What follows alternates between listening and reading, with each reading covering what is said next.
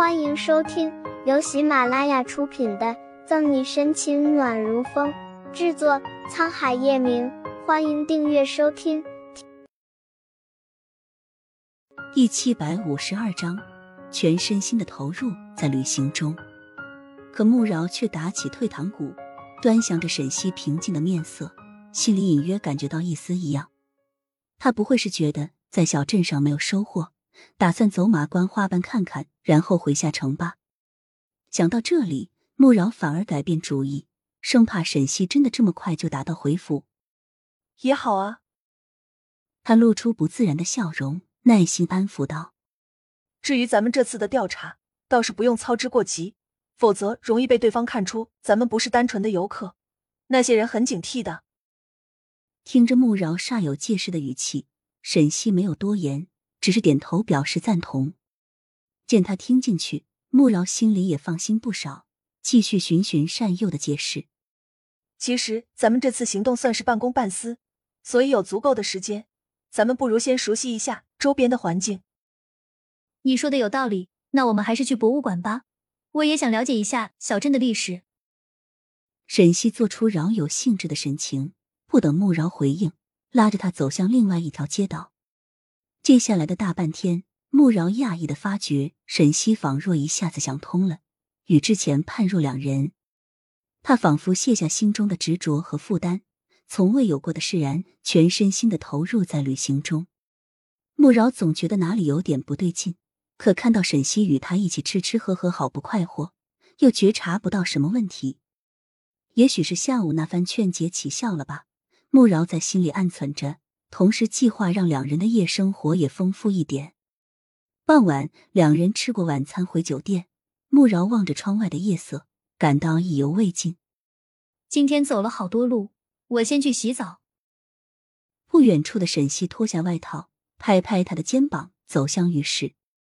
这时，穆饶灵机一动，想带沈西去小镇极负盛名的酒吧去喝上两杯，既放松又解乏。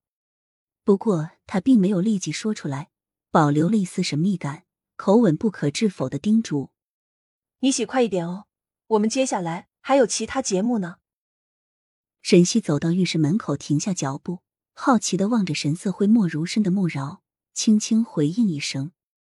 站在淋浴下面，玻璃门和潺潺水声仿佛将他与外界隔绝。这几天与穆饶形影不离。他只有在这个时刻才完全拥有自己的空间。虽然整整一天，他都表现出对美景美是享受其中的模样，可藏在心底的那片忧郁却始终挥之不去。我真是自作多情，不是已经分手了吗？还想那些有的没的干什么？水冲刷在头顶上，沈西蹲在地上，双臂抱着膝盖，摇头自语间，鼻子一阵酸涩。自从他和穆饶离开夏城。到目前为止还没接到他的电话，没有半句问候，也没有丝毫担忧，仿佛两人当真距离世界的两端，从此互无关联。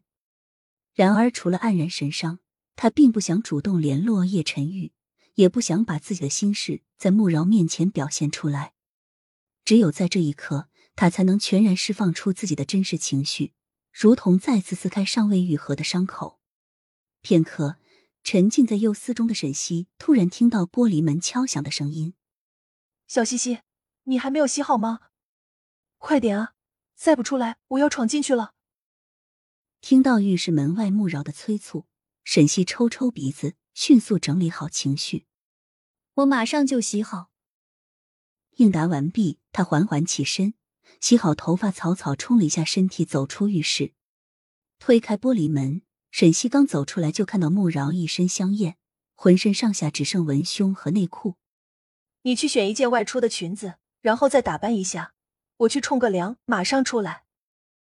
穆饶行色匆匆，交代完毕，径自走进浴室，关上门。沈西用浴巾擦着湿漉漉的头发，眸中不禁闪烁着疑惑：这么晚了，他们还要去哪里？沈西没想到穆饶在国外简直玩疯了。不但白天全用来四处游玩，晚上也按捺不住去酒吧消遣。不过他确实想喝两杯，哪怕酒精只能给他带来微醺的恍惚感，也可以暂时麻痹萦绕在心头的负面情绪。